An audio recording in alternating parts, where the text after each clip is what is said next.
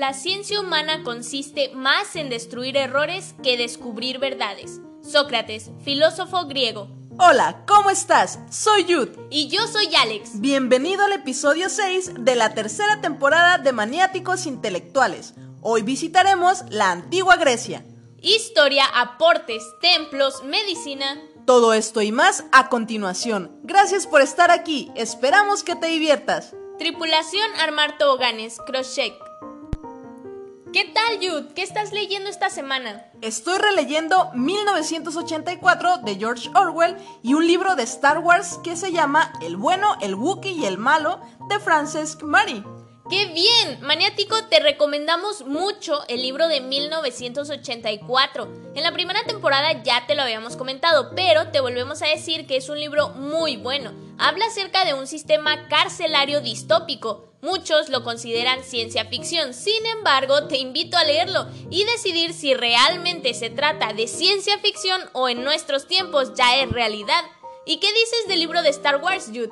Es la historia de Han Solo, aunque no, no voy muy avanzada, es mi primer libro de Star Wars y estoy muy emocionada, así que en cuanto termine de leerlo te doy mi opinión. Por ahora, comencemos con este episodio.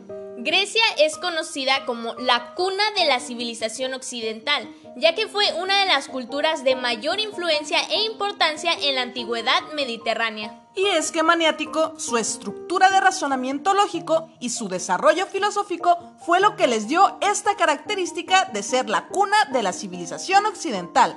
Esta cultura tuvo comienzo cuando los griegos se asentaron en la península balcánica y desde ahí se expandieron al noroeste del mar Mediterráneo. La capital se encontraba en la ciudad-estado de Atenas. La historia griega se divide, se divide en tres periodos maniático. ¿Sabes cuáles son? Se trata de la época arcaica, la época clásica y la época helenística. Y hablando de cuestiones territoriales, Grecia se clasificaba en Grecia continental, insular y asiática. Su idioma original era el griego. Por si no tuviera ya una extensa zona territorial, se encontraban en un importante lugar estratégico comercial un gran centro de comercio marítimo y terrestre maniático. Además, tenían muchas zonas rurales en las cuales cosechaban principalmente trigo y olivos. Con tanto territorio tuvieron que buscar una forma de organización política, por lo que establecieron a las llamadas polis, que eran las ciudades-estado. En estas ciudades habían varios modelos de gobierno maniático, sin embargo, dos de ellos fueron los más destacados. Se trataba de Esparta, en donde el gobierno era una diarquía. Se abre la sección Diccionario para palabras poco comunes. Diarquía maniático es un gobierno con dos reyes, y no solo eso, sino también cinco magistrados, un consejo de ancianos y una asamblea. El otro modelo de gobierno que destacó Maniático fue el de Atenas, puesto que aquí se instauró la democracia es decir, como en la mayoría de los países actualmente, en donde los ciudadanos eligen a un representante. Esta sociedad de Atenas se encontraba jerarquizada. Los ciudadanos eran hombres griegos libres, pero no se incluía a las mujeres. Las mujeres no eran tomadas en cuenta para nada maniático. Los metecos eran hombres libres, pero que no eran considerados griegos, y por lo tanto no tenían derechos. No, pues sí estaban intensos los griegos. Los últimos de esta clasificación eran los hombres que no eran libres, es decir, los esclavos. Y aparte maniático, uno de sus aportes a la humanidad fue la democracia directa inventada por ellos. Una democracia para hombres mayores de edad, con excepción de las mujeres, los esclavos y metecos. Hablemos ahora de religión. Como seguramente ya lo sabes, maniático, los griegos eran politeístas y creían que los dioses que adoraban vivían en el Olimpo. Sus dioses eran antropomorfos, es decir, tenían la forma, las virtudes y los defectos de los humanos, pero eran inmortales. Además, ejercían control sobre las fuerzas naturales. Además, los dioses se podían reproducir con los humanos. Y al producto de esta reproducción se les llamaba semidioses o héroes.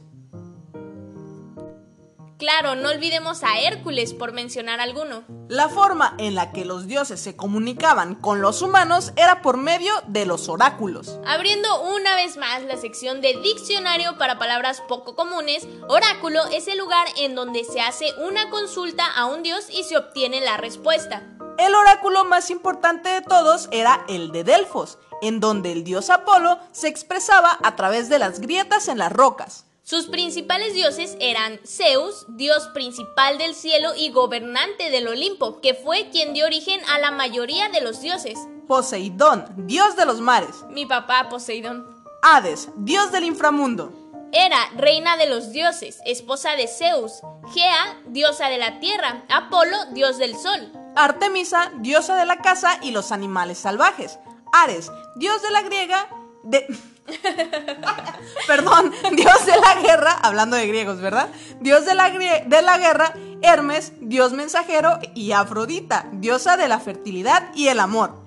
Las creencias de los griegos me parecen fascinantes y no solo eso maniáticos, sino que también sus aportaciones, ya que hicieron aportes muy importantes como el teatro. Se trataba de espacios de forma semicircular en donde se realizaban presentaciones. En esta cuestión artística sí que nos dejaron algo muy valioso, pero también en la cuestión de deportes, ya que gracias a los griegos existen las Olimpiadas eran festividades deportivas en honor a los dioses del Olimpo, que traían una paz olímpica entre todas las ciudades griegas. Y actualmente seguimos disfrutando de estas actividades, aunque con algunas modificaciones. Los griegos también inventaron la filosofía y su práctica.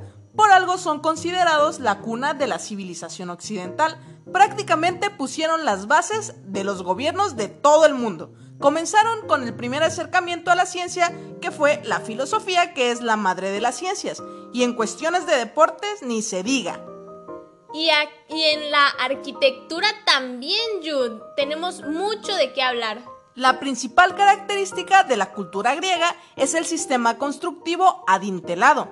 Esto quiere decir que existen dos pilares que sostienen un dintel, que es la parte en medio. Las manifestaciones más importantes son los templos que dedicaron a sus dioses. Algunos de los templos fueron la Acrópolis de Atenas, uno de los templos más grandes en donde se celebraban eventos, festivales y ceremonias. El Partenón, que se encontraba en la entrada de la Acrópolis, dedicado a la diosa Atenea Partenos. Y el Oráculo de Delfos, el lugar de consulta acerca del futuro. Y con todo esto también vienen las esculturas maniático, que se caracterizaron porque los artistas plasmaban las ideas filosóficas en formas concretas. Establecieron un sistema de proporciones entre las partes del cuerpo llamado canon. Y ya para cerrar este episodio maniático, hablemos de la medicina. Muchos griegos basaban las prácticas de curación en las prácticas mágicas o religiosas. Los médicos eran conocidos como iatros y según Homero, el Iatros era, es un hombre que vale por muchos. El dios de la medicina era Asclepio. Y seguramente has escuchado hablar de Hipócrates, uno de los médicos griegos más importantes, que fundó la escuela hipocrática. En esta escuela compuso los primeros tratados médicos, que fueron una colección de 60 textos que formaron la primera biblioteca especializada en la teoría y la práctica de la curación. Y adivina cuál fue el aporte más conocido de Hipócrates maniático. Seguro ya lo sabes. Se trata del juramento hipocrático. Te daré contexto maniático. Hipócrates defendía la idea de que todas las personas enfermas tenían derecho a ser atendidas sin importar su estatus o condición social. Actualmente las personas que estudian medicina y terminan la carrera deben hacer un compromiso con el juramento hipocrático y recitarlo durante la graduación, ya que tiene un carácter ético que orienta al médico en la práctica de su profesión. Bueno, maniático, esperamos que hayas disfrutado este episodio el episodio Grecia. Si te gustó, compártelo con tus amigos y si no, compártelo con tus enemigos.